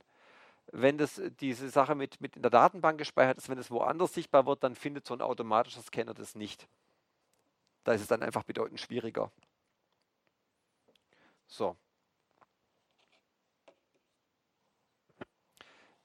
Was kann man jetzt für einen Unsinn da noch damit treiben? Also wir haben jetzt gerade gesehen, hier, wenn ich hier ähm, irgendwas eingebe, dann kommt halt diese Hallo-Box. Ist es jetzt schlimm? Hm, ja, jein. Also es gibt ein wunderbares Tool, was da auch bei Kali dabei ist, was also zum Ausprobieren mal einlädt, um einfach mal zu gucken. Das nennt sich Beef das Browser Exploitation and, äh, Exploration and Exploitation Framework. Und das geht einfach davon aus, also das, dessen Ziel ist nichts anderes als ähm, also Leuten mit, mit, mit, mit JavaScript danach in irgendeiner Form irgendwelche Kuckuckseier zu legen. Jetzt ähm, ich, werde, ich werde Kandidat von dem Ganzen, wenn ich versehentlich einmal eine ähm, hoffe ich, dass ich das Richtige erwische hier. Wenn ich äh, es irgendwie schaffe, eine bestimmte JavaScript-Funktion ähm, ihm hier irgendwie mitzugeben.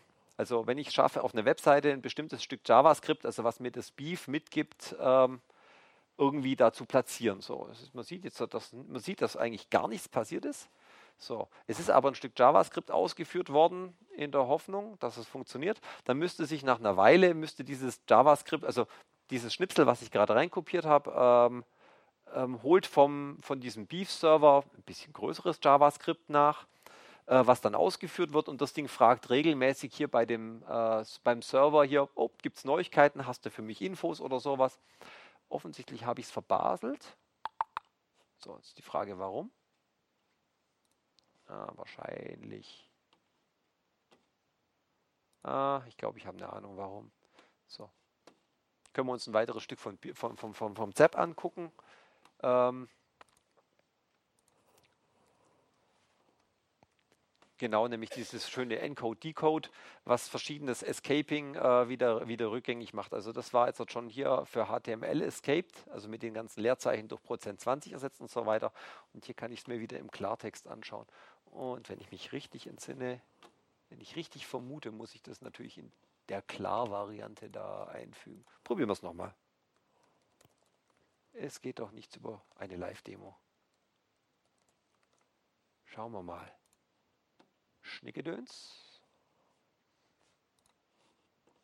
Ansonsten gibt es die freche Abkürzung jetzt, um es einfach hier, damit dass wir uns das Ganze angucken können. Da ist er, wunderbar, schön. Jetzt ist, hat, sich dieser Rechner gerade hier gemeldet. Also angenommen, ich habe das jetzt auf einem Gästebuch eingebaut, dann könnten viele, viele Besucher der Reihe nach jetzt hier irgendwann mal als online hier auftauchen. Und das erste Mal, was, wenn sich das Ding meldet, ich versuche mal hier das Bild ein bisschen größer zu machen. So, ich glaube, so kann man es ganz gut lesen. Das erste Mal, wenn das Ding sich meldet, ich bekomme als erstes mal eine ganze Menge Details über den Browser was der, was der also das, der versucht eben über das JavaScript möglichst viele Informationen zu sammeln und sagt dann schon mal, okay, was habe ich hier für eine Fenstergröße, was habe ich für ein Betriebssystem, habe ich hier irgendwelche Browser-Plugins, die interessant sind, als was für ein Browser-String meldet sich denn das Ding, ähm, benutzt das Ding hier Bibliotheken wie PhoneGap und so weiter und so fort. So. So. Und der eigentliche Spaß steckt dann hier in diesem Commands-Ordner drin. Hier kann ich jetzt ähm, hergehen und ähm, dem Ding wieder, also das, dieses Ding sucht, so, äh, sorgt jetzt regelmäßig dafür, ähm, äh, dass es bei, dem, bei diesem Beef-Server nachfragt, hm, hast, du neu, hast du für mich irgendwie neue Befehle oder sowas. Jetzt könnte ich hier anfangen, ähm,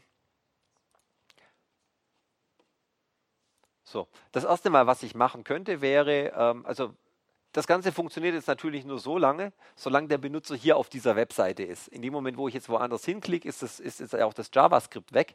Das Erste, was ich also versuchen könnte, wäre ähm, zu sagen, ähm, ähm, bleib doch mal, schau doch mal, dass du dich irgendwie, dass du dich so in den Browser, in dem Browser rummodelst, dass du ähm, ähm, dass, dass, dass er zwar den Eindruck hat, er könnte auf andere Seiten wechseln, aber in Wirklichkeit bleibt, ist, ist es sozusagen ein großes Fenster im Fenster und nur da drinnen bewegt er sich. So. Schauen wir mal, ob er es schon gemacht hat. Also man bekommt dann hier die, die, die, die, also wie das unheimlich komfortabel, es ist echt erschreckend, dass sich da Leute Mühe gegeben haben. Also hier die Informationen, wie oft man das Kommando schon ausgeführt hat und dann ähm, auch die, die entsprechenden Ando Antworten. Dort gucken wir mal, was passiert, wenn ich jetzt hier auf die Home-Seite zurückgehe. Wenn es nicht geklappt hat, dann müsste ich jetzt gleich hier oben rausfallen und ansonsten bin ich hier immer noch da. So. Und da kann ich jetzt allen versuchen, alle möglichen Sachen zu machen. Also es gibt, also je nach ähm, wie ähm, korrekt oder wie buggy die JavaScript-Implementierung auf dem entsprechenden Browser ist, funktionieren hier mehr oder weniger Sachen. Das geht so weit, dass ich ähm, hier drinnen einen, ich sage mal, einen sehr, sehr rudi einen, einen rudimentären, aber immerhin einen Portscanner ausführen kann. Also ich kann versuchen, den Browser des Benutzers, also den ich jetzt gerade angefixt habe, angehuckt habe, zu, zu benutzen, um irgendwie das Netz abzuscannen um zu gucken, was dort an weiteren Rechnern ähm, erreichbar ist ähm, und möglicherweise noch was für Dienste da laufen. Und das Fatale daran ist, ähm, also was diese ganze Sache so gefährlich macht, die meisten, äh, also die, sowohl die Heimanwender als auch viele Firmen gehen davon aus, sie haben da irgendwo ihren Internetzugang und dann kommt eine Firewall und danach haben sie äh, nur noch so interne Adressen. Ihr kennt das sicherlich alle. Ihr habt alle, wenn ihr die IP-Adresse von von euren Heimrechnern anschaut, die heißen alle 192.168. irgendwas. Das sind alles Adressen, die nur lokal gültig sind, also nur innerhalb eures Netzes. Die sind nicht von außen vom echten Internet aus erreichbar. Und es ist eben jetzt, also, und die Annahme ist, wenn ich Rechner irgendwo daheim aufgestellt habe, dann sind die eben ja nicht vom Internet aus direkt erreichbar. Und jetzt mit diesem Kniff kann ich hergehen und den Browser von jemandem als Trampolin benutzen, als, ähm, als Zwischenstelle, um das interne vom Außen nicht, äh, sonst nicht erreichbare Netz ähm, abzusuchen und möglicherweise, also, also zwar mit sehr eingeschränkten Mitteln, aber versuchen da weitere, ja, weiteren Schindluder in dem, in dem Innennetz zu betreiben. Wenn mir das einfach nicht, wenn mir das nicht reicht, ähm, dieses, ähm, dieses ähm, die einfachen Möglichkeiten, die mir JavaScript bietet, dann muss ich den Benutzer irgendwie höflich darauf hinweisen, äh, dass er mir vielleicht ein Programm installieren soll, was ich ihm liefere. Also ich könnte zum Beispiel, alle alten Windows-Benutzer kennen diesen freundlichen Gesellen hier, der dann äh, einen freundlich auf irgendwelche Sachen hinweist. Bin ich gespannt, ob es funktioniert. Tada, ja, genau richtig der freundliche Hinweis, Your browser appears to be out of date. Would you like to upgrade it? Und dann sage ich, oh nee, mach nicht. Dann geht Clippy auch brav wieder weg. Und nach einer Weile, ich habe ja meinen Browser nicht geupdatet, dann wird sich Clippy wieder melden. Willst du nicht vielleicht deinen Browser updaten? Und irgendwann werde ich auf mal Ja klicken. Und äh, das lädt natürlich kein Browser-Update runter, sondern das Programm, was ich hier drüben, die Adresse, die ich hier drüben beim Aufruf des Kommandos hier äh, konfiguriert habe, ich verrutsche das mal einen kurzen Augenblick hier. Da kann ich natürlich sagen, welches Bild ich nehmen soll, wie der Browser heißen soll, was die Download-URL ist und so weiter und so fort. Und ich, es gibt sogar eine freundliche Dankesmeldung, wenn ich hier auf Yes geklickt habe mit Thank you for upgrading your browser. Look fast forward for faster and safer web. Großartig, nicht wahr? So. So, also eine, eine, eine relativ fiese Mischung aus, jetzt aus, aus Technik und eben jetzt an der Stelle wieder die, die, die erwähnte menschliche Firewall des Social Engineering. Also es ist sehr lustig, als dieses Cross-Site-Scripting in, Anführungszeichen neu war, also in der Presse die ersten Male die Runde machte, gab es tatsächlich Firmen, die sich da entblödet haben, zu sagen, nein, wieso, das ist doch kein Sicherheitsproblem, ganz im Gegenteil, das ist ein Benutzerfeature.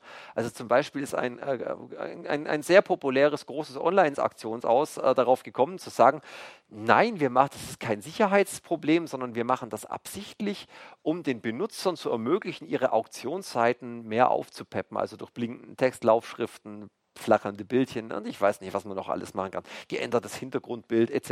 etc.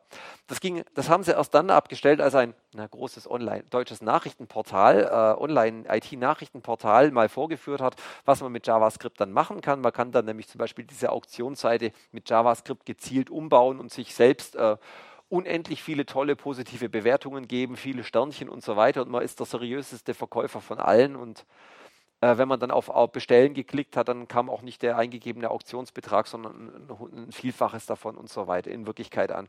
Also dieses Cross-Site-Script, also Cross-Site-Scripting ist, ist alles andere als harmlos. Und das, sind ja auch, das waren die ersten Möglichkeiten, was wir jetzt mit dem Beef gerade gesehen haben. Äh, es gibt viele, viele hässliche Sachen, die man damit treiben kann. So.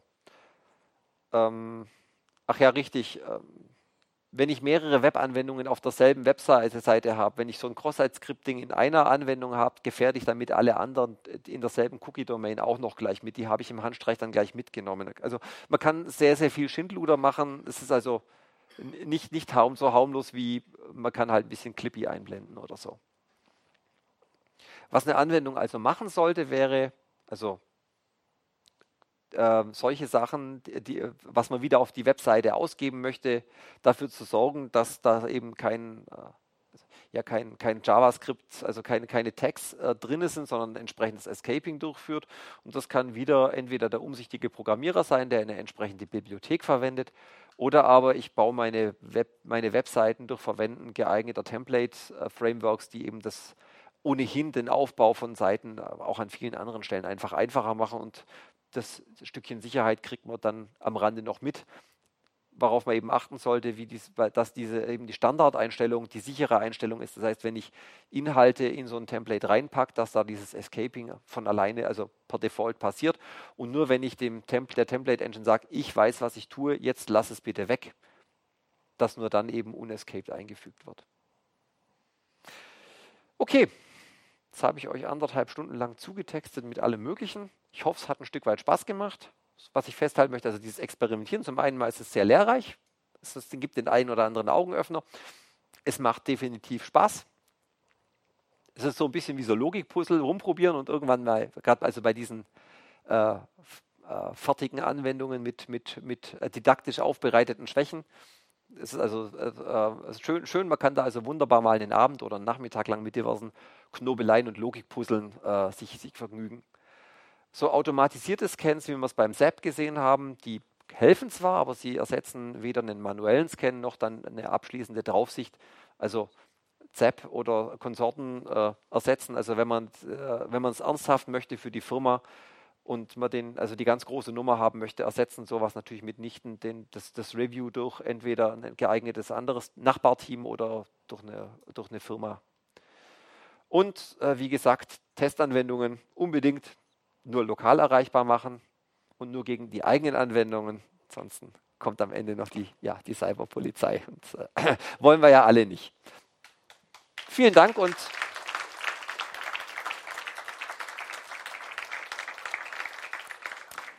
Wenn es noch Fragen so in der Runde gibt, ähm, ähm, es gibt ein, ein, Mikro, das auch eventuelle Stream-Zuhörer ähm, davon auch profitieren können. Ansonsten, ich hau noch nicht direkt ab. Gibt es denn noch Fragen?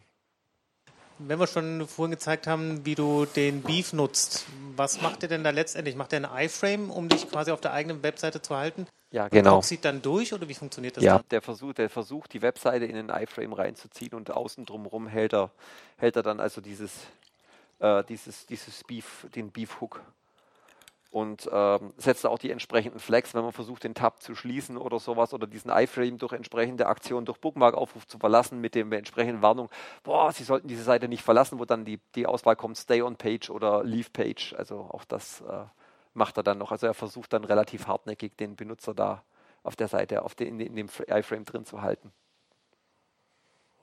Äh, Gerade dazu gibt es dann eine Möglichkeit für den Nutzer, der unbedarft auf so eine Seite gekommen ist, zu erkennen, ob der jetzt an so einem Hook hängt oder ist es praktisch unmöglich? Also ein Benutzer hat ähm, zunächst mal, also jetzt einfach nur, wenn dieser Hook drin ist und noch nichts weiter passiert, ähm, ist ohne irgendwelche weiteren Tools, also es gibt kein, es gibt kein, kein visuelles Feedback oder sowas, nein. Also es gibt natürlich die Möglichkeit mit, ähm, es gibt, es gibt ja diverse, für die, die verschiedenen Browser verschiedene, so, so also ich sag mal so Adblocker oder ähnliches. Und so, so, also die Adblocker machen ja nichts anderes, als sie suchen nach bestimmten Adressen oder Adress, charakteristischen Adressteilen und blockieren dann diese Zugänge. Also so ein, so, so ein Adblocker könnte an dieser Stelle also auch verwendet werden, um so den typischen Beefhook zu erkennen und dann den Zugriff zu blockieren. Aber der unbedarfte Benutzer wird davon nichts, nichts mitkriegen. Auch zu dem Beef vielleicht noch, das ist jetzt schön mit der komfortablen Management-Oberfläche. Es lässt sich natürlich auch skripten, das Teil. Das heißt, wenn ein, äh, irgendwie ein neuer äh, Browser sich meldet, als, als gerade gehuckt, dass dann bestimmte Aktionen automatisch ablaufen. Also bis zum Auto-Own von Metasploit geht alles. Das ist ziemlich, ziemlich bitter.